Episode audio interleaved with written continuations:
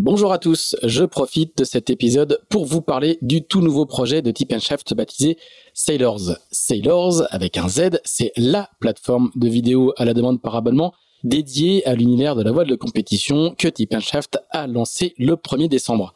Avec Sailors, notre objectif est de proposer aux passionnés le meilleur de la voile de compétition en streaming sur une plateforme accessible depuis tous vos appareils, ordinateurs, téléphones ou tablettes. Au menu, des documentaires, des séries, des récits de courses, des portraits, des sagas, pour beaucoup disponibles uniquement sur Sailors. Le tout pour le tarif attractif de 5,99€ par mois ou de 60 euros par an. Voilà, tout ça se passe sur sailors avec un z.com.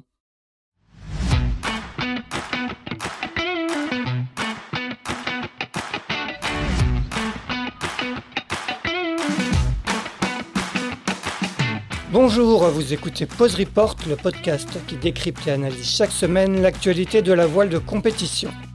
Pause Report est produit par Tip Shaft, le média des professionnels et des passionnés de voile de compétition.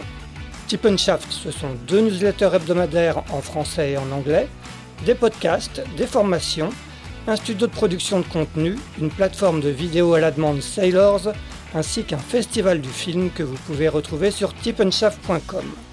Je suis Axel Capron et je vous souhaite la bienvenue dans Pause Report. Bonjour à tous et bienvenue dans ce 116e épisode de Pause Report, le podcast hebdomadaire de Tippenschaft qui explique, décortique, décrypte et analyse l'actualité de la voile de compétition sous toutes ses coutures en compagnie des meilleurs experts. Nous sommes le lundi 24 avril, il est exactement 18h27 et nous allons parler aujourd'hui de la Transat Paprec dont le départ dans son nouveau format double mixte sera donné dimanche de Concarneau à destination de Saint-Barthélemy aux Antilles. Pour m'accompagner dans cet épisode, trois navigatrices. La première est skipper du Figaro 3 Cap Ingélec et aura Pierre Leboucher comme co-skipper. Elle est à Concarneau. Il s'agit de Camille Bertel. Bonsoir Camille.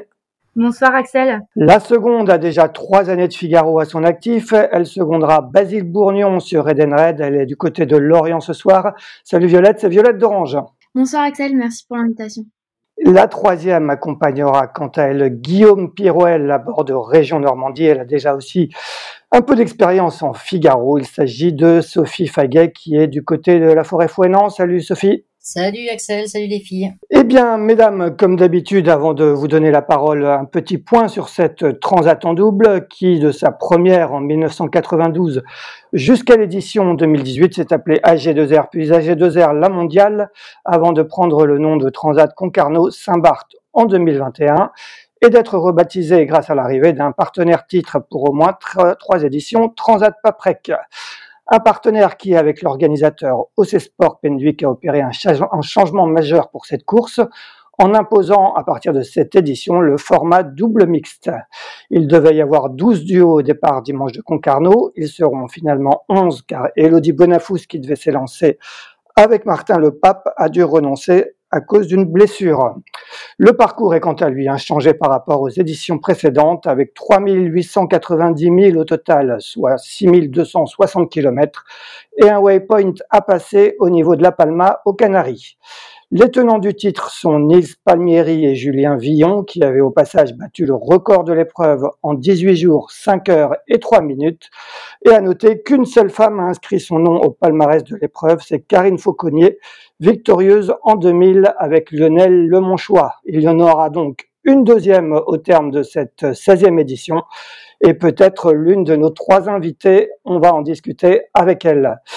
Eh bien, mesdames, avant de parler de, cette transat, revenons rapidement sur le prologue qui s'est couru euh, dimanche à Concarneau, un prologue qui a été baptisé Challenge Alex Picot en hommage à celui qui était le, le chef de projet de cette transat Paprec et a malheureusement tragiquement disparu en novembre à l'arrivée de la route du Rhum. Euh, Violette, vous avez euh, terminé deuxième de ce, euh, challenge Alex Picot avec Basile Bourgnon, derrière Loïs Béréard et Charlotte Yvain qui se sont imposés sur Skipper Massif. Tu as dit à l'arrivée que ça portait malheur de gagner le prologue, ça veut dire que, que vous avez fait exprès de, de faire deuxième? Non, non, je dirais pas qu'on a fait exprès de terminer deuxième, mais c'est vrai que c'est quelque chose dans la tradition qui pour moi est important, c'est de ne jamais gagner les prologues parce que ça porte malheur et ça, ça permet de se faire remarquer pour la, pour la suite de la course, donc c'est pas terrible. Mais euh, non, non, non, j'ai, j'ai, je suis pas la seule, enfin j'ai pas le, même avis que Basile. Basile lui euh, voulait gagner, donc euh, voilà, on termine deuxième, c'est très bien, c'était la place que j'espérais et, et, puis ça permet de bien se mettre en jambe pour pour la traversée en tout cas.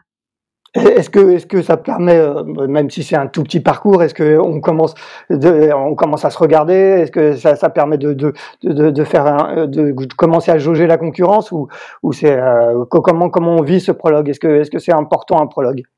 Bah, je pense que c'est important. en tout cas, pour nous, ça l'a été. Et puis, ça nous a permis de voir, oui, les, les 11 bateaux concurrents, euh, un petit peu en config transat.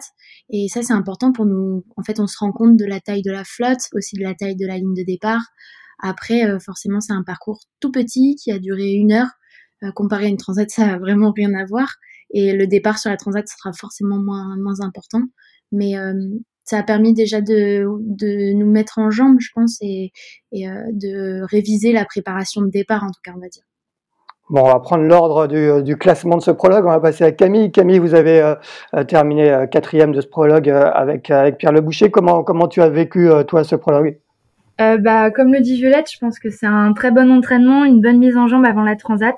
Euh, effectivement, ça permet de prendre conscience un petit peu des dix autres concurrents qui vont être avec nous, euh, de la taille de la ligne. Et puis, et puis dans tous les cas, c'est toujours chouette d'aller sur l'eau et de voir un petit peu la zone de départ. Bon, et Sophie, on va, on va continuer avec toi, cinquième de, ce prologue, juste euh, derrière Camille et Pierre. Comment ça s'est passé euh, avec euh, du côté des, Normands? Bah écoute, on n'a pas pris un, super départ, donc on a un peu souffert auprès et après on s'est un peu enflammé sur sur les manœuvres, à envoyer le spi sur un tout petit bord avant d'enchaîner avec un empannage. Donc non, écoute, on s'est bien défoulé. Je crois que c'est important de se défouler et, et ça nous permet d'avoir une petite activité physique quotidienne. Et, euh, et la deuxième chose, euh, bon évidemment, en mot d'ordre euh, de ce jour-là pour tout le monde, je pense que c'est de pas casser les bateaux. Euh, on était quand même, on s'est retrouvé euh, sur des flottes assez denses sur les différents bords. Et puis, bah écoute, on a reçu nos voiles pour cette compétition il y a pas très longtemps, donc l'objectif était aussi de bien les observer et de remettre un peu de l'attention là où il y en a besoin voir que tout tout fonctionne bien à bord du bateau quoi et puis rajouter euh, des petits points sur la job list euh, si besoin. Donc euh, ça reste des sorties importantes tout comme le sera le Pro-Am avant le grand départ de dimanche prochain. Bon, ce programme, il est programmé, il est programmé quand? Euh, Vendredi. Vendredi, a répondu, euh, a répondu Violette.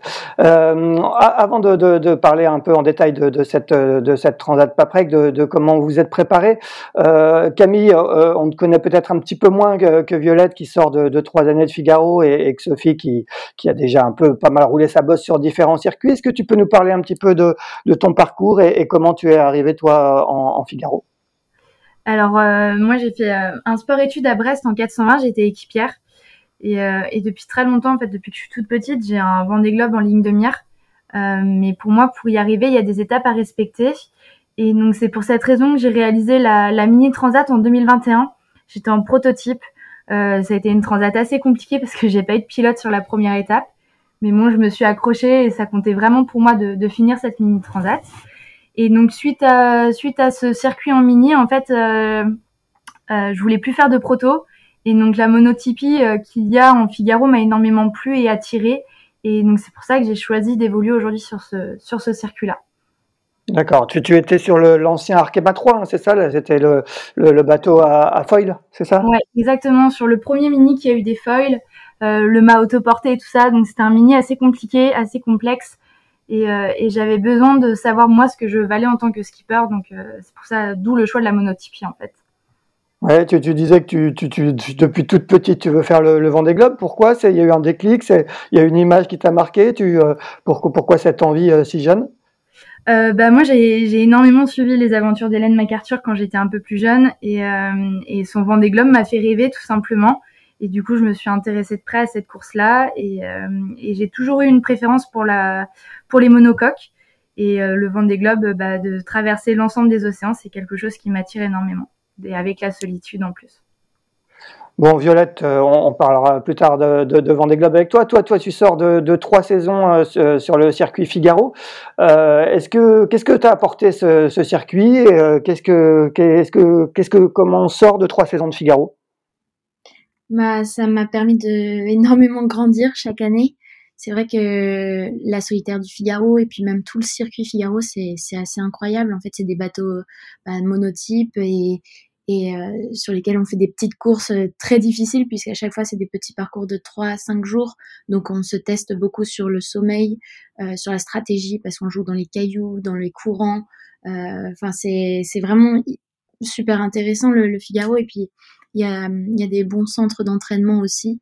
Et moi je pense que ça m'a permis de vraiment rentrer dans la catégorie professionnelle et chaque année progresser et, euh, et bah, chaque année, euh, j'ai réussi à gagner à peu près 10 places sur la solitaire, donc c'était vraiment une réussite. Et euh, je pense que c'est un circuit sur lequel il faut retourner un petit peu pendant toute sa carrière pour continuer de, de, de réviser ses gammes en fait et continuer de faire des manœuvres, de, de se mettre dans le dur au niveau sommeil, voilà. Donc je pense que c'est hyper intéressant et bah, j'ai fait trois saisons, mais j'ai trop envie de de revenir plus tard. Bah déjà là je reviens pour la transat, mais plus tard après euh, entre temps, entre d'autres projets, quoi. Bon, je crois que Sophie ne, dira pas le, contraire. Toi, Sophie, tu as, tu as déjà fait du Figaro. Hein, tu as notamment participé quatre fois à la solitaire du Figaro euh, en Figaro 2, hein, de 2014 à 2018, je crois. Euh, et tu as, je crois, une vraie envie de revenir sur le circuit. pourquoi cette envie, Sophie? Bah écoute, euh, j'ai été voir un peu ailleurs hein, avec un tout petit peu de classe 40. Euh, ce qui m'attire euh, vraiment sur la classe Figaro, c'est que bah déjà il y a un circuit de régate de plus en plus varié. Où là, avec cette année 2023, on a du double mixte avec la Transat, on a le tour voile en équipage, on a la solitaire du Figaro qui reste l'épreuve phare et toujours très difficile parce que en solo. Ensuite, je pense que c'est un très bon équilibre avec euh, le budget qu'on doit réunir, le volume d'entraînement et de navigation, le programme de régate. Je trouve que voilà, c'est vraiment un, circuit qui semble à portée de main, euh, qui est très exigeant et puis euh, qui permet de, de cumuler pas mal de, de milles. Ouais, est-ce que, est-ce que comme, euh, comme Violette, tu, tu estimes que c'est aussi un circuit sur lequel il faut revenir euh, régulièrement pour réviser ses gammes, euh, pour, parce que c'est vraiment un circuit, comme tu disais, très, très exigeant, très homogène? Ouais, bah je pense que tant qu'on n'a pas gagné la solitaire du Figaro, euh, ça signifie qu'on a toujours des choses à apprendre. Donc euh, c'est pour ça qu'on a certains coureurs qui reviennent euh, jusqu'à 16 ans ou plus encore. je pense que c'est toujours challengeant et, et, puis en plus les chaque année les concurrents évoluent, on a des nouveaux profils qui arrivent. Donc voilà, c'est je pense qu'on en, on en a jamais assez quoi. On, a toujours de quoi apprendre et, se confronter à, des nouvelles personnes, ouais. Euh, Violette, toi, tu vas, tu as déjà. Euh, attends, on va continuer juste un, petit peu euh, encore avec toi, Sophie. Euh, justement, donc du coup, toi, tu, tu voulais, euh, tu voulais t'inscrire sur ce circuit cette saison. Tu as participé à, à la sélection skipper massif qui a été gagnée en fin d'année dernière par Charlotte Yvain. Raconte-nous un peu comment tu as, tu as vécu cette sélection qu'on a pu, dont on a pu voir les coulisses dans, dans le film Candidate au, large que, que, nous avons présenté lors du Sailors Film Festival. Bah écoute, cette sélection, euh, pour moi, elle était vraiment euh, très très importante. Euh, ça a été une semaine hyper éprouvante parce que je crois que j'ai, en tout cas essayé de tout donner sur tous les plans, que ce soit sur les, les épreuves physiques, les épreuves sur l'eau. Alors évidemment, on, dans ces conditions-là, on réalise jamais parfaitement nos plans. il y a eu quelques déceptions au tout début sur l'eau, le temps de se mettre dans le bain.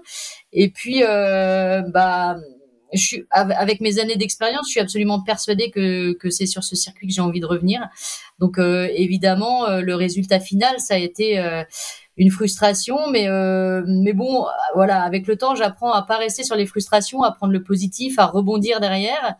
Donc après ça, assez rapidement, je me suis ratelée à la tâche de travailler sur la communication, la recherche de partenaires, essayer de monter des projets, relancer aussi les skippers qui participaient à la Transat Paprec parce que ça c'était réellement un de mes objectifs euh, de pouvoir m'y aligner. Donc euh, voilà, tous les objectifs sont pas remplis à 100%, mais en tout cas je suis hyper heureuse de d'être euh, sur cette ligne de départ. Bon, Violette, toi, tu vas disputer la, Transat Prec pour la deuxième fois. Hein. Tu avais terminé neuvième il y a deux ans avec Alan Roberts. Tu en, tu en gardes quoi comme souvenir de cette, de cette Transat qui ne s'appelait pas Transat Prec il y a deux ans, mais de cette Transat en double? Bah, C'était un, une vraie expérience. J'ai adoré cette expérience il y a deux ans. moi, j'ai énormément de souvenirs de déjà de euh, du début où on s'était complètement raté, on avait fait un départ au CS et on avait dû revenir sur la ligne et après toute toute la traversée du golfe de Gascogne en fait on était euh, derrière parce que c'était tout droit euh, au reaching, il se passait pas grand-chose. Mais après je me souviens qu'on a fait on a mené pas mal de de comment de d'actions stratégiques vraiment différentes des autres. On est passé à l'extérieur du DST. Ensuite, euh, on a refait des coups. On est parti un petit peu plus à l'ouest que les autres sur la descente du Portugal. Et puis après, sur la traversée de l'Atlantique, on est parti au nord euh, avec un petit paquet, alors que la majorité de, des, des, concurrents étaient partis au sud. Et en fait, pendant toute notre course, on a fait que de regagner des places, euh, puisqu'on est parti donc dernier. On termine neuvième sur 19, je crois. Donc c'était c'était vraiment une belle expérience. Il y a eu des moments très durs avec les sargasses, euh, mais il y a eu aussi des moments super beaux euh, euh, lorsqu'on a réussi nos coups stratégiques ou, même l'arrivée pour moi elle était incroyable là-bas. Et puis la navigation dans les alizés c'est c'est assez c'est super amusant quoi. le bateau plane tout du long. Enfin c'est c'est génial sur ce support. Ouais, c'était c'était la toute première transat sur sur un Figaro Beneteau 3. est-ce que est-ce que c'était engagé? Est-ce que est-ce que tu as trouvé ça dur? C'était dur de déjà pendant la préparation, on ne savait pas du tout à quoi s'attendre, on ne savait pas combien de jours on allait passer en mer non plus. Euh, donc tout ça, c'était assez dur de, de s'imaginer sur la transat. Et puis ensuite, euh, en mer, il y a eu des moments durs avec des moments de vent fort. Euh, je me souviens du passage des Canaries avec énormément de vent où c'était c'était assez impressionnant. Mais après, je pense que le plus dur de la transat, ça a surtout été les algues en fait. Euh, les sargasses qui se prenaient dans nos appendices. On a passé des jours entiers à, à pas tellement naviguer en fait, à juste enlever les algues des appendices parce que ça nous freine.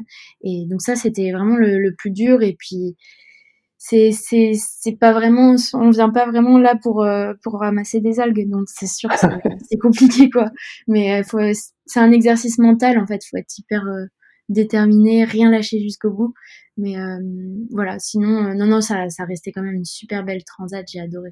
Bon, et tu sais s'il y a toujours autant de, de sargasses sur, votre route? Ah, je sais pas. On verra. Euh, Sophie, toi, ça sera ta, ta toute première transat ou tu as, tu as déjà transaté? Non, non, ce sera ma toute première transatlantique, tout support, tout format de course. Bon, et quand, et quand tu entends Violette parler de, de, de son expérience d'il y a deux ans, ça, ça donne envie? Ah bah ouais, moi je malgré tout, euh, c'est vrai que j'en ai discuté un peu avec Guillaume et euh, on, il me parle un peu de monotonie une fois que tu es dans les alizés, de effectivement de ce point un peu noir et difficile à gérer euh, que sont les sargasses. Malgré tout, voilà, c'est quelque chose que je connais pas. rester plus longtemps sur l'eau, ça ne me fait pas vraiment peur. donc non, non, j'ai toujours aussi hâte d'y aller et, et, hâte de voir ce que ça donne réellement. Ouais. Comment s'est fait ton association avec euh, avec Guillaume? Euh, bah, c'est lui qui t'a choisi, mais est-ce que j'imagine que est-ce que tu as eu d'autres euh, compte tenu de ton expérience? Tu as quand même, comme tu le soulignais tout à l'heure, tu as déjà un peu d'expérience là. Tu as navigué en, en, classe 40 avec Jonas Gerkens. Est-ce que est-ce que tu as eu beaucoup de sollicitations? Et, et si oui, comment comment tu as Est-ce que c'est toi finalement qui a, qui a fait le choix final? Bah écoute, euh, ça a été euh, un petit euh, un petit chemin du combattant. très tôt, j'avais été sollicité. Je pense que c'est plus un secret maintenant. j'avais été sollicité par Basile bien avant même la sélection massif. Donc je lui avais dit que, étant donné qu'il y avait la sélection massif et qu'on ne connaissait pas encore le résultat, je pouvais pas lui donner de, de réponse et qu'il y avait aucun souci pour qu'il sollicite d'autres filles. Et puis il y a eu tout un, un passage euh, d'incertitude totale euh, sur la fin d'année. Tu vois, il y avait personne trop se, se manifestait. Et, et, donc moi j'ai relancé euh, trois quatre euh, gars qui n'avaient pas encore annoncé leur co-skipper. Il y avait notamment Corentin Auro, Guillaume évidemment, et puis je ne sais plus lequel. Et, euh, et finalement, Guillaume, euh, au tout début, euh, c'était pas encore très clair avec la région Normandie qui puisse faire euh, cette transat. Et finalement, bah, la région a, a, a, rajouté un peu de budget pour qu'il puisse partir. Et c'est à ce moment-là que qu'il m'a contacté. Au final, en février, je me suis retrouvée la même semaine à naviguer un peu avec Guillaume, un peu avec Gaston Morvan. Et le samedi, bah, les deux me proposaient de partir. Donc il a fallu que je fasse un choix, hein, au final, assez tardif, et, euh, et ça a été hyper euh, hyper difficile parce que euh, évidemment ce sont deux très bons marins. Et ce qui a fini par déterminer mon choix, c'est le fait que Guillaume, bah, il a fait une année complète avec Alexis Loison, donc je j'ai bien conscience qu'il a une très bonne connaissance de son bateau. De deux, il a fait cette même transat et pour finir, évidemment, il court sous les couleurs de la région Normandie, donc il y a un petit côté voilà, c'était un petit côté retrouvaille avec euh, avec la région après avoir passé euh, quatre années à courir euh, sous les couleurs de la Belgique. Bon, il y a la fibre normande a, fini par parler. Camille, toi, c'était toi qui es skipper du, du, Figaro Cap Ingelec. Comment, comment toi, tu as, tu as fait ton choix? J'imagine que tu avais un petit peu l'embarras du choix, justement. bah oui, c'est sûr. En étant une femme, aujourd'hui, c'était un peu plus facile de trouver. Euh, déjà, moi, je voulais me décider très tôt, enfin très tôt. Je voulais que début décembre, le choix soit arrêté. Euh, parce que du coup, euh, j'avais très peu de temps, comme j'ai récupéré mon bateau qu'en octobre 2022, j'avais très peu de temps pour vraiment monter le projet Transat. Et du coup, j'ai cherché quelqu'un qui avait bah, de l'expérience en Figaro, de l'expérience sur la Transat, et également qui ait du temps disponible à me consacrer pour m'aider à construire ce projet-là. Donc j'avais enfin j'avais contacté Gilles Damaé et Pierre Le Boucher et en fait on a fait des essais avec Pierre et ça s'est super bien passé. Et donc voilà, donc on s'est décidé aujourd'hui à, prendre le départ ensemble.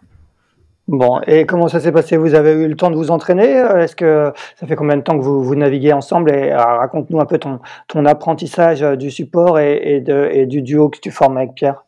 Euh, bah, du coup, on a fait les essais euh, fin octobre, donc on, on, a tout validé. En fait, on s'est entraîné tout l'hiver ensemble, euh, donc à La Rochelle où mon bateau est basé, avec le centre d'excellence voile de La Rochelle.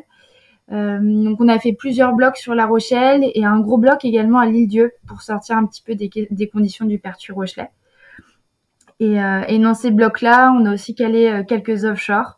Et l'idée, c'était de se connaître aussi bien d'un point de vue humain sur l'eau que techniquement donc, euh, donc voilà, on, s'est beaucoup entraîné en tout cas tous les deux.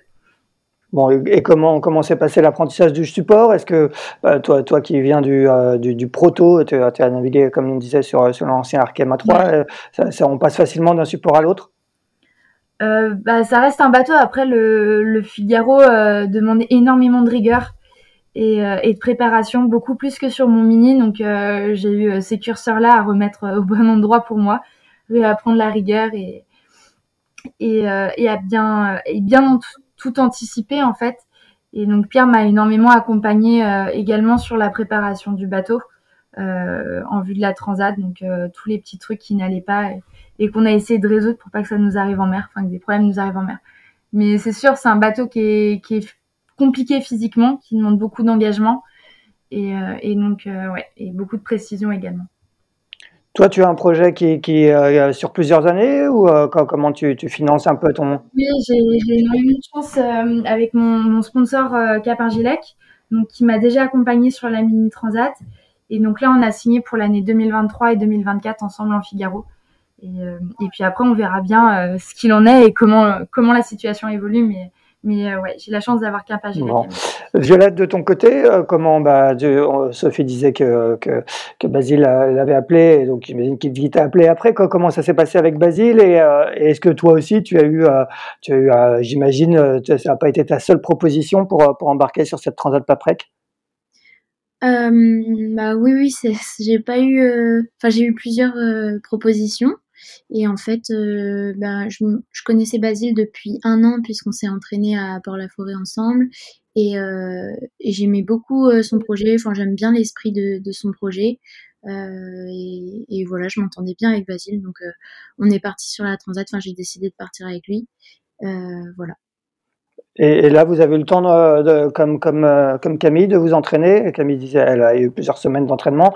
Vous, c'était plutôt du côté de, de Port-Lave, c'est ça? Euh, oui, c'est ça, on a fait trois semaines de stage en double. on a fait aussi donc dans ces trois semaines un, offshore, donc c'est-à-dire on est parti pendant 24 heures en mer. Et puis on a fait le trophée Laura Verne ensemble et on termine 4 sur ce trophée, donc c'était c'était plutôt chouette, c'était un bon résultat, on était content. Et voilà, ça nous a permis déjà de, de, nous tester, de faire des naves de nuit, etc., de voir le, le rythme à bord. Ouais. D'accord. Euh, Sophie, est-ce que vous aussi vous avez eu le temps, de, même si le projet a démarré peut-être un peu plus tard, le, duo en tout cas que, que tu formes euh, avec Guillaume s'est constitué plus tard. Est-ce que, est-ce que vous avez eu le temps de quand même de, préparer un minimum cette, euh, cette Transat Paprec? Ouais, un minimum, ouais. Euh, en fait, euh, la, semaine après euh, cette petite phase de casting, Guillaume partait sur une tentative de record de traverser l'Atlantique avec Sodebo. Et donc, le stage double, donc cette petite nuit en mer organisée par Port-la-Forêt, je l'ai fait avec Seb Cole et Thierry Chabani. Et après, Guillaume partait sur la solomètre coque. Donc, on s'est retrouvés effectivement une semaine, je pense, avant le trophée Laura Vergne pour s'entraîner ensemble sur l'Orient. On a fait quelques sorties tout seul, euh, surtout pour euh, se caler sur les manœuvres et notre fonctionnement euh, à bord tous les deux, dans des conditions assez toniques. Et puis, et puis, bah, on a couru rapidement derrière le, trophée Laura Vergne, qui s'est bien terminé pour nous, puisqu'on termine premier après une grosse bataille avec, bah, notamment avec l'équipage de, Camille, de Violette et puis de Corentin Auro, accompagné de Pauline Courtois aussi. D'accord. Avec, euh, Guillaume, vous vous connaissiez ou, euh, c'est la première fois que vous vous côtoyez? On s'est croisés de loin. Je pense qu'on connaît euh, assez bien nos parcours respectifs parce qu'on est tous les deux ici du, pôle normand et, qu'on a tous les deux eu comme entraîneur Cédric Château sur nos différentes pratiques précédentes. Euh, et après, on a dû se croiser un tout petit peu sur le, tour voile en Diam 24, quoi, mais, plutôt de loin. Donc, euh, on n'avait pas euh, encore partagé beaucoup de, moments de vie, on va dire, ensemble. Bon, vous, aurez, vous, aurez, le temps de discuter pendant les trois semaines de, de la Transat. Euh, justement, on va, on va parler de, de, de, cette Transat et donc de ce nouveau format avec euh, une course qui, pour la première fois, euh, passe euh, en double mixte. comment, comment vous accueillez un peu ce format et est-ce que, est-ce que vous pensez qu'il fallait en, en, passer par là pour, pour permettre l'accès plus facilement aux femmes à la navigation au large? Sophie, on va continuer avec toi. Bah écoute, euh, j'ai déjà, je me suis déjà pas mal exprimée sur le sujet. Euh, je trouve ça euh, bah, génial d'offrir l'opportunité à des filles de pouvoir euh, faire cette transat. Ça c'est cool. C'est clair que s'il n'y avait pas eu cette euh, imposition de la mixité, eh bien peut-être qu'on ne serait pas là. après, je trouve ça un peu dommage d'être obligé d'en passer par là. Euh, qui me donne un peu plus d'espoir, c'est ce qui s'est passé sur la PLM en mini, c'est-à-dire qu'il y a eu, euh, bah, il y a pas très longtemps, il y a deux semaines, je crois maintenant, euh, 80 entre 80 et 85 équipages euh, mixtes sur cette course dont pour laquelle la mixité euh, a été imposée. Donc le passage à la mixité n'a pas, en tout cas, terni le nombre de participants en mini. Euh, ici, sur la Transat Paprec, euh, je ne sais pas me prononcer sur cette question. Mais euh, voilà, écoute, moi, je suis, je, peux pas non plus critiquer quelque chose qui fait que potentiellement je suis là aujourd'hui.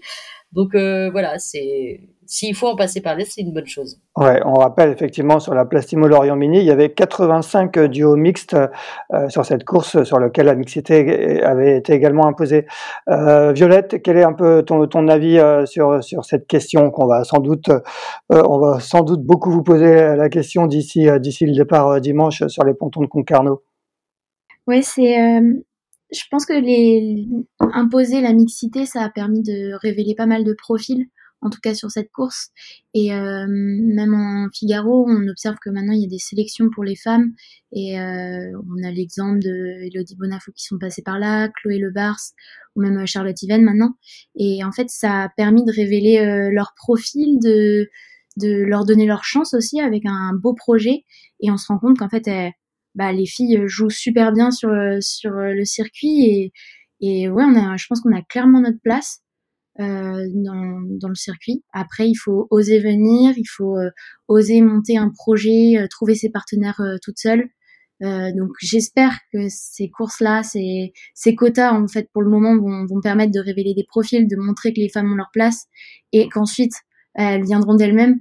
Mais mais en tout cas ouais c'est enfin j'espère que ça va on va pas avoir ça pendant trop longtemps que c'est juste une, une passe en fait mais en tout cas je trouve ça très bien et et, et même moi je pense que c'est grâce aux sélections que je suis arrivée sur le circuit Figaro. En fait, j'ai fait une première sélection CMB, je termine deuxième et après je me suis dit bah en fait c'est ça, il faut que je faut que je continue et j'ai osé monter mon projet euh, grâce à ça. Donc euh, voilà, je pense que ça ça permet oui de faire venir beaucoup de monde euh, en tout cas sur ces courses.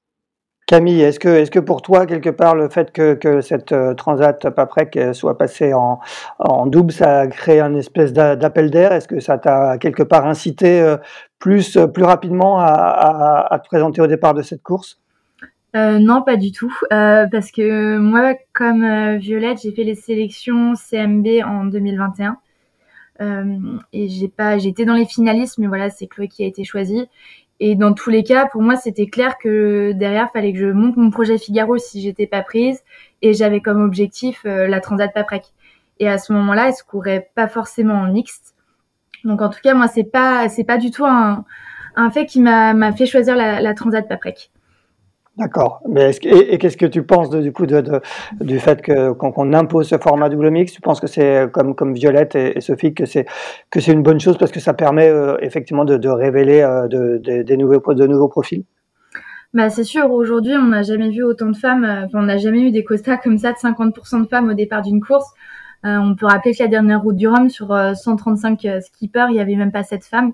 Donc c'est enfin c'est chouette du coup parce qu'on arrive à atteindre ces 50% et qu'il y a de plus en plus de femmes qui sont motivées pour rentrer dans ce monde de la course au large. Après, je partage euh, l'avis de Sophie et de Violette où je trouve ça dommage d'en arriver à imposer euh, cette règle-là sur une course aussi importante. Et, euh, et du coup, bah, peut-être d'empêcher des duos non mixtes de participer aussi. Ouais, ouais. Tu penses que, que le, justement que le fait qu'il y, ait 11 bateaux au départ, euh, c'est lié, du moins c'est un, nombre assez faible. Je pense que l'organisation espérait plutôt 15 que 11 au départ. Est-ce que c'est lié à ça ou il y a, y a peut-être d'autres raisons? Si, enfin, je pense que c'est forcément lié. Euh, on n'est pas beaucoup de femmes euh, à avoir envie d'aller sur le circuit Figaro. Euh, donc, euh, pour trouver quelqu'un qui soit motivé et, qui ait cette envie de faire la transat, c'est pas forcément évident pour les garçons, je pense. Ouais, ouais. Euh, c'est une bonne euh, question que tu soulèves. Et justement, ce, ce circuit Figaro, euh, d'une façon plus générale, hein, qu'on soit homme ou femme, on a l'impression, euh, Sophie, toi tu le connais un petit peu, parce que tu as, quand même navigué plusieurs années sur ce circuit, même si c'était surtout sur du Figaro 2 à l'époque. On a l'impression que ce circuit fait un petit peu peur d'extérieur et que, et que ça explique peut-être aujourd'hui que, que là où il y a un engouement incroyable pour la classe mini, la classe 40 et les autres classes, il y a un engouement, plutôt un essoufflement ou euh, sur, euh, sur la classe Figaro. Comment, comment tu juges euh, ça, Sophie? Bah ouais, je trouve ça toujours un peu triste pour la classe Figaro. Maintenant, je je sais pas l'expliquer parce que du coup, avec ce petit manque d'engouement par rapport aux autres classes, finalement la classe Figaro devient presque plus abordable même le circuit Figaro que, que le circuit mini.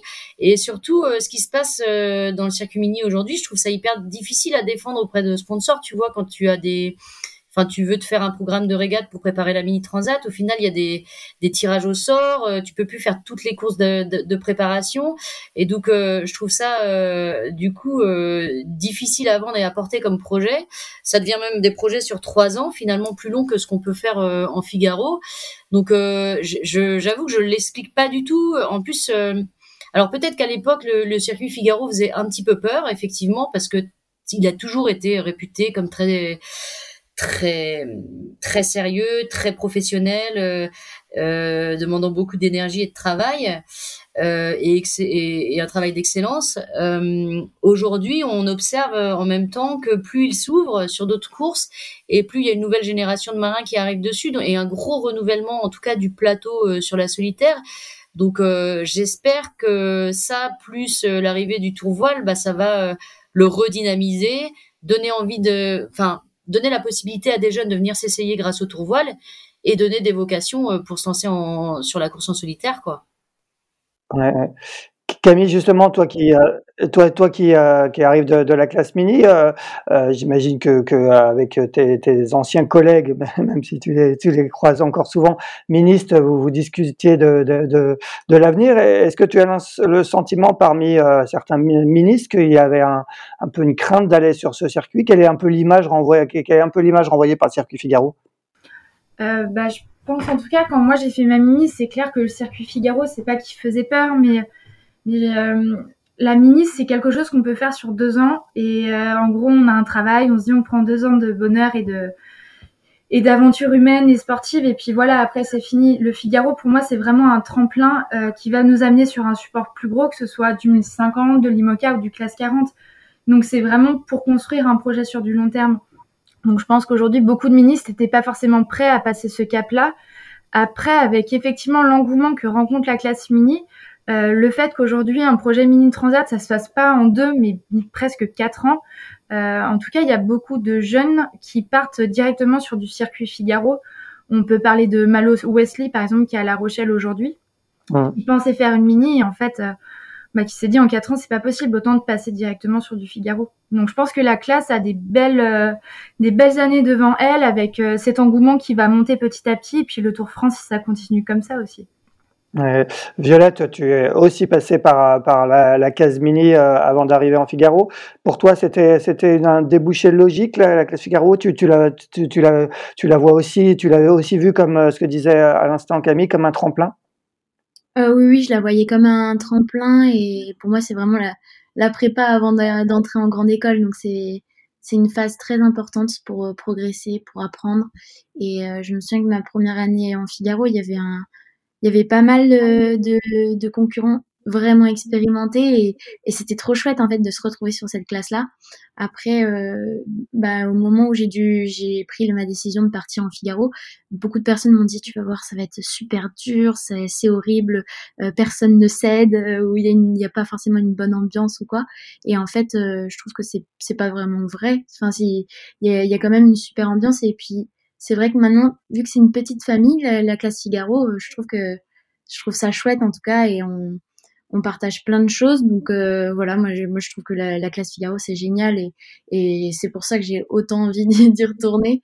Et, euh, puis après le, format des courses est juste euh, juste incroyable en fait. On retrouve ça nulle part ailleurs avec euh, des, des, des bateaux de course au large en monotypie, c'est incroyable. Et, et, finalement, comme, euh, comme le disait euh, tout à l'heure euh, Camille, il y a un gros renouvellement dans, dans, cette classe qui fait que toi, presque au bout de trois ans, tu es, presque une ancienne. quoi. Bah, c'est vrai que ça fait bizarre, ça. C'est, oui, mais c'est chouette en tout cas qu'il y a un bon renouvellement et ça fait un peu une nouvelle ère en tout cas dans, dans la course au large. Donc, je trouve ça vraiment bien qu'il y ait plein de jeunes qui se lancent là-dedans. Bon, 11 bateaux au départ de, cette euh, Transat Paprec, mais un, plateau finalement qui est, assez homogène. Hein. Euh, quelque part, est-ce qu'on peut dire euh, que, toutes les trois, vous, jouez la victoire On va continuer avec, avec toi, Violette? Euh, Oui, je pense que, oui, à mon avis, on joue toutes les trois la victoire. Euh, Bon, sur cette course, on n'est pas nombreux, puisqu'on est 11, 11 bateaux, mais au final, on est, on est nombreux à être capables de gagner. Donc euh, ça, c'est super chouette. Parce qu'il y, y, a très peu de bateaux, mais beaucoup de niveaux. Donc je sais pas combien exactement, mais je dirais qu'il y a bien la moitié de la flotte qui est capable de jouer la victoire. Bon, si tu devais nous présenter les, les, les atouts du, du duo euh, Basile Bourgnon-Violette euh, d'Orange. Euh, les atouts, je dirais que on va nous on est plutôt euh, on va tenter quoi. On va tenter des je pense des coups stratégiques. On a vraiment envie de s'amuser sur cette course. Et puis euh, on a une bonne vitesse. Et, ensuite on a aussi l'expérience parce que même si on est les plus jeunes on, bah je crois que Basile en est à sa cinquième transat.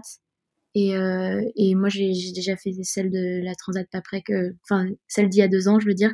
Donc on a quand même une, une expérience qui peut être importante peut-être par rapport aux autres je sais pas Bon, effectivement, Basile, il est assez réputé pour être, euh, en tout cas, ce qu'il a montré jusqu'ici sur, euh, sur sa seule année de Figaro, qu'il a montré qu'il était assez joueur. Euh, Sophie, même question. Euh, J'imagine que euh, l'attelage que tu formes avec Guillaume, c'est pour gagner. On rappelle que Guillaume a, terminé deuxième de la solitaire du, du Figaro l'année dernière. Si, quels, sont, quels sont les atouts de, de Région Normandie? Bah écoute, euh, c'est pas facile de parler sur du si court terme, mais en tout cas, euh, on s'est rassuré euh, effectivement sur notre vitesse pendant le, le trophée Laura Vergne. Euh, je pense que la vitesse sur un parcours aussi long, c'est vraiment important. Ça permet de rattraper des coups et de rester un peu avec la meute. le deuxième point fort, bah, c'est l'expérience que Guillaume a pu partager avec Alexis, qui lui, si je me trompe pas, a fait deux ou trois transats AG2R à l'époque. Euh, donc euh, c'est sûr que ça a dû le faire grandir euh, assez rapidement. Euh, c'est clairement pas mon expérience en transat qui va qui va nous aider, mais je vais essayer de faire mon possible. Et puis après, après, on a vu rapidement que tout ce qui était manœuvre, conduite dans le vent fort, tout ça. Enfin, je pense qu'on est assez serein sur notre capacité à mener le bateau dans des conditions variées. Donc voilà, voilà nos, atouts. Et puis après, je pense qu'on est deux personnes assez calmes aussi, donc euh, euh, j'espère qu'on saura trouver les bons modes de fonctionnement pour euh, prendre les bonnes décisions. Bon, c'est important d'être calme sur une tronade de, de, de, 20, de 20 jours ou, un peu moins, comme ça, même si, comme tu le disais, tu n'as pas encore eu l'expérience. Bah, je pense que c'est important d'être patient, de savoir décortiquer euh, et d'analyser les situations et, euh, et de très vite euh, être capable de, de aussi de, de voir quand c'est difficile et, et pour en parler et, et assez vite reprendre la main sur ces situations quoi. Ouais, ouais.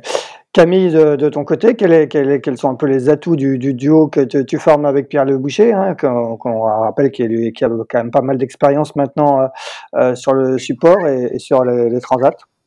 Euh, bah, Écoute, comme tu viens de le dire, on va pouvoir profiter déjà de l'expérience de Pierre en termes de transat.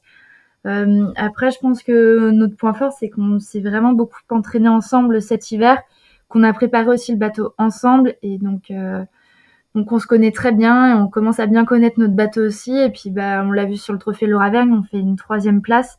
Donc euh, globalement euh, le bateau va bien et, et nous ça, ça, se passe bien à bord. Donc ça devrait être pas mal sur la transat. Bon, toi, vous aussi, c'est la victoire que vous visez, le podium. Qu'est-ce que vous vous donnez des, des objectifs?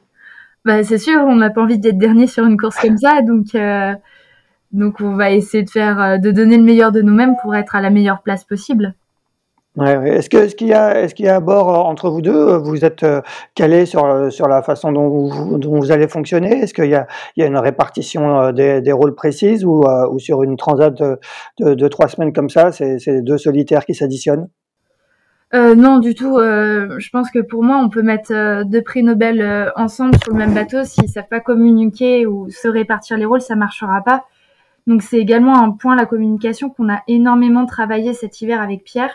Euh, bien évidemment, en, en, prenant en compte euh, son expérience et la mienne, on s'est réparti les rôles en fonction en fait. Et, euh, l'idée, c'est qu'à bord, chacun ait son rôle, sa place et qu'on se marche pas dessus, quoi. D'accord, mais ça veut dire que il y en a un qui va s'occuper particulièrement de la, météo, l'autre qui est sur la marge du bateau, ou, ou par exemple s'il y a des décisions stratégiques importantes à, à prendre, c'est toi lui qui va trancher, c'est toi la skipper du bateau? Bah, c'est moi la skipper, mais on va profiter de l'expérience de Pierre. Donc c'est clair que si à un moment il faut trancher d'un point de vue euh, stratégique, euh, bah, je pense que Pierre aura le dernier mot. Après, euh, je suis aussi là pour apprendre, donc je pense que la partie météo va être plutôt pour moi derrière. D'accord. Violette, toi avec Basile, vous avez euh, sensiblement la, même expérience, un petit peu plus d'expérience que lui euh, en, Figaro. Est-ce que là, là aussi, il y, a, une répartition des rôles précise, une communication importante? Raconte-nous comment vous, vous, fonctionnez, comment vous allez fonctionner sur cette euh, transat. un peu de la même manière que Camille, c'est-à-dire que il faut vraiment qu'on partage plus la, la, météo, la stratégie, qu'on en discute. Et puis après, euh, je pense que on va vraiment prendre nos décisions à deux, on va poser le pour et le contre. Et par contre, quand on va dans le sens d'un des deux, on y va à fond et il n'y a pas de retour en arrière ou il n'y a pas de, critique de la part de l'autre. Donc l'idée, c'est vraiment d'être d'accord et et, euh, puis après être déterminé sur la, je dirais le, le coup qu'on a choisi de, de réaliser quoi. Bon et à bord de région Normandie, Sophie? Ouais, et ben écoute, à bord de Région Normandie, euh, on s'est effectivement euh, bien réparti les rôles de manière précise. Euh, Euh, par exemple sur les manœuvres, euh, ça c'est fixé, ça bougera pas. Et puis euh, sur la météo, comme moi j'ai pas encore vécu de transat, je me suis un peu, voilà, j'ai discuté avec par exemple Alexis qui, qui nous suit un petit peu, de savoir comme quel transat en tout cas il avait préféré en termes de, de prise de décision stratégique. Et, et a priori c'était celle avec avec Guillaume où le la prise de décision, la dernière décision en tout cas était euh, était pour Alexis. En fait, euh, je pense que dans les moments un peu chauds, il faut quand même que euh, y en ait un des deux qui tranche et que bah, quand il n'y a pas le temps de discuter, il faut le suivre quoi. Et et donc je pense qu'on va partir sur ce même principe et cette fois-ci c'est Guillaume le skipper du bateau et et donc c'est lui qui qui tranchera en dernier lieu. Violette, toi qui as déjà l'expérience d'une transat en double euh, en Figaro 3, raconte-nous un petit peu comment on vit les, derniers jours qui, te séparent euh, du départ euh, dimanche. Comment, comment tu, là tu es à Lorient encore, mais que tu vas arriver quand à Concarneau et, comment, comment tu rentres dans ta bulle sur une, sur transat? C'est assez différent puisque il y a deux ans c'était vraiment ma première traversée en Figaro, donc j'étais j'étais un peu stressée quand même. Et je me souviens que les conditions étaient vraiment pas faciles pour partir, donc euh, j'étais beaucoup dans le bricolage du bateau. Là, euh, maintenant, je, enfin sur cette année, je me, on se sent prêt. En tout cas, il y a, y a, moins de choses à faire sur le bateau et on se concentre vraiment sur euh, la, la, météo. les derniers jours là, comment, comment ils vont se profiler En fait, hier on était sur le bateau, même aujourd'hui on était sur le bateau pour pour bien tout préparer, préparer l'avitaillement, etc. Et il nous reste quelques jours maintenant pour euh, nous concentrer aussi sur les, les, les voiles puisqu'on récupère nos voiles assez tard. Donc ça, ça va être euh, le petit challenge de sortir pour aller tester les voiles. Et puis ensuite, euh, bah, les derniers jours, on se consacre quasi complètement à, à, à la météo. On fait, on, fait nos routages, on, on, étudie tous les scénarios possibles. Ça nous prend beaucoup de temps. Et on a les derniers briefings avec le pôle et avec l'organisation. Donc voilà, c'est en fait, les derniers jours sont assez euh, chronométrés. On a pas mal de choses à faire au final. Et puis euh, après, c'est important aussi de se, se, détendre en tout cas et de faire une petite préparation mentale aussi avant de partir, je pense. Ouais, toi, tu, tu, travailles en particulier avec, euh, avec un préparateur ou une préparatrice mentale? Ouais, ouais, je travaille depuis que je suis toute petite, depuis 8 ans, avec une préparatrice mentale et c'est toujours la même. Et donc elle va venir samedi, sur, même vendredi, pour venir nous voir. Et puis et on va travailler déjà toutes les deux euh, sur une séance.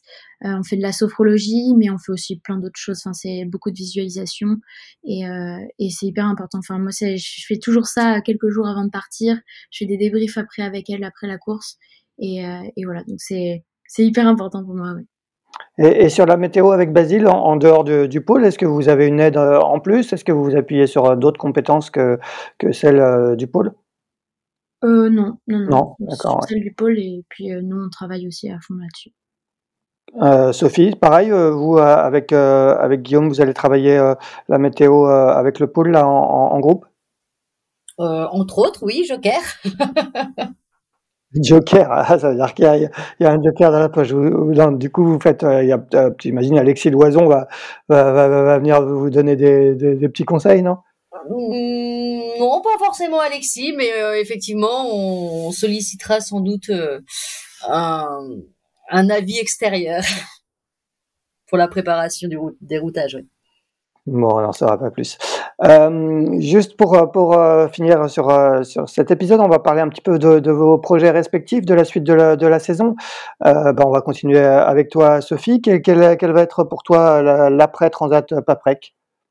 Bah écoute, euh, l'après Transat Paprex, ça va être de rentrer euh, le plus vite possible euh, pour faire des tests avec un skipper en IMOCA afin de valider ou pas notre duo pour courir d'abord la Rolex Fastnet Race en tant que course de qualification et potentiellement la la Transat Jacques Vabre derrière. Donc ça n'a pas, comme tu le vois, ça n'a pas beaucoup bougé depuis cet hiver parce que pour le moment le, bateau était en chantier, donc on n'a pas encore pu naviguer ensemble et, et, voir si ça matchait pour préparer la saison.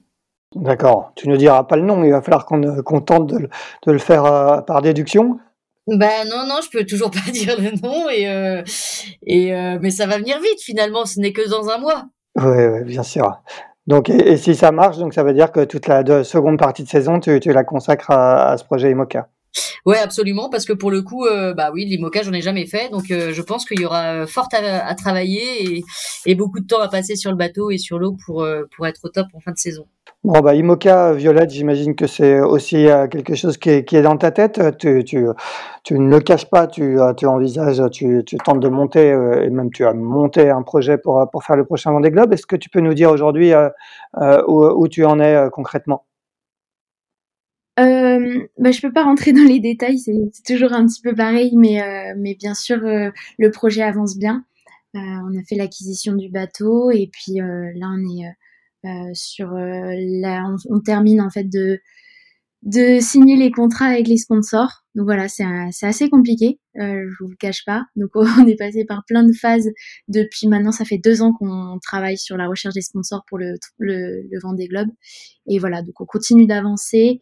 Euh, L'idée c'est de mettre le bateau à l'eau euh, début juillet et puis après de pouvoir euh, s'entraîner à fond pour pouvoir être prêt pour la Transat Jacques Vabre et le défi Azimut. Donc euh, voilà, c'est c'est un gros projet et et j'ai hâte en tout cas. Et je commence à vraiment me préparer. Et donc cette transat elle fait elle fait vraiment partie du jeu pour euh, se préparer euh, bah déjà au double et puis ensuite pour euh, avoir une expérience de plus en, en transat. Et voilà. Donc c'est une belle préparation. Donc c'est bien les, les, les mocas de, de Jean Le Cam hein, c'est que dont tu as fait l'acquisition hein, c'est toujours le même bateau. Oui c'est ça. C'est le ah bateau Hubert l'ex Yes We Cam donc oui c'est un super bateau un bateau à dérive qui, qui, est hyper performant et qui est fiable en tout cas pour un projet, un premier projet euh, Vendée Globe. Donc euh, je pouvais pas espérer mieux pour euh, pour récupérer un bateau comme ça. Donc ouais, c'est un beau projet en tout cas.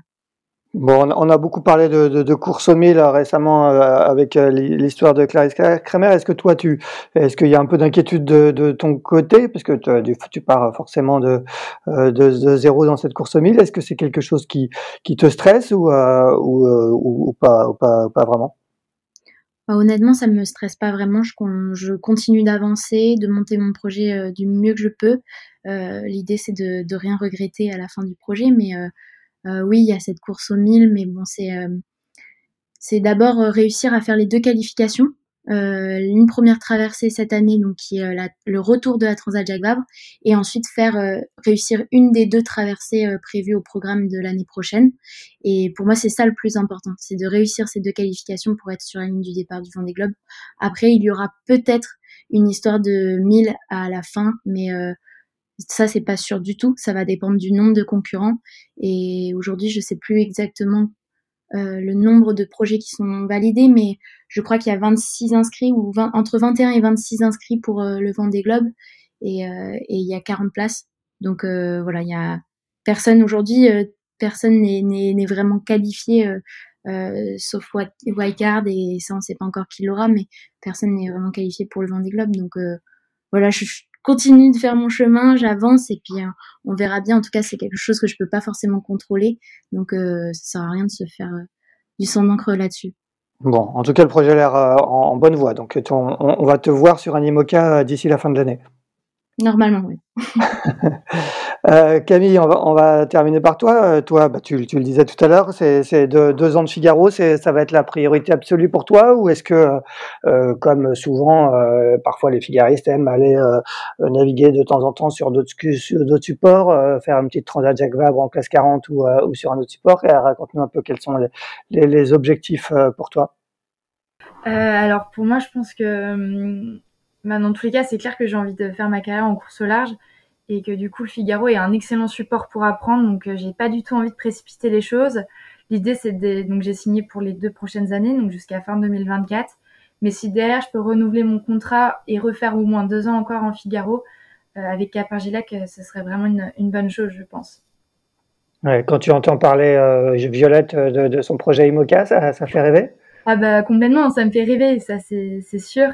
Mais j'ai pas son expérience aujourd'hui en Figaro pour pouvoir me lancer comme ça en IMOCA euh, du jour au lendemain, quoi. Donc je préfère euh, ouais, prendre le temps en Figaro, mais, mais c'est clair que c'est dans un coin de ma tête et, que j'y pense euh, très régulièrement à, ça, à ce projet IMOCA. Eh ben très bien. Eh ben merci beaucoup à toutes les trois d'avoir euh, pris le temps euh, dans cette semaine qui, qui va être chargée euh, de pour venir nous parler de, de cette transat Paprec et de Circuit Figaro pour cet épisode de Pause Report. on se retrouvera pas la semaine prochaine parce que je vais faire une petite pause la semaine prochaine. Le 117e épisode de Pause Report, ce sera pour le mardi 8 mai. Et ben d'ici là, bon départ à toutes les trois, bonne transat Paprec qu'on va suivre bien évidemment euh, avec passion sur la cartographie. Et euh, bonne semaine, bonne préparation et à très bientôt. Merci beaucoup. Merci, bonne soirée. Merci beaucoup Axel.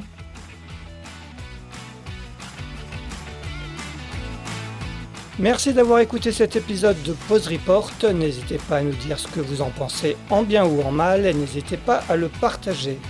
Si vous souhaitez suivre l'actualité de la voile de compétition, je vous encourage à vous abonner à la newsletter de Tippenshaft envoyée chaque vendredi à 17h. Pour vous inscrire, ça se passe sur tippenshaft.com. À bientôt!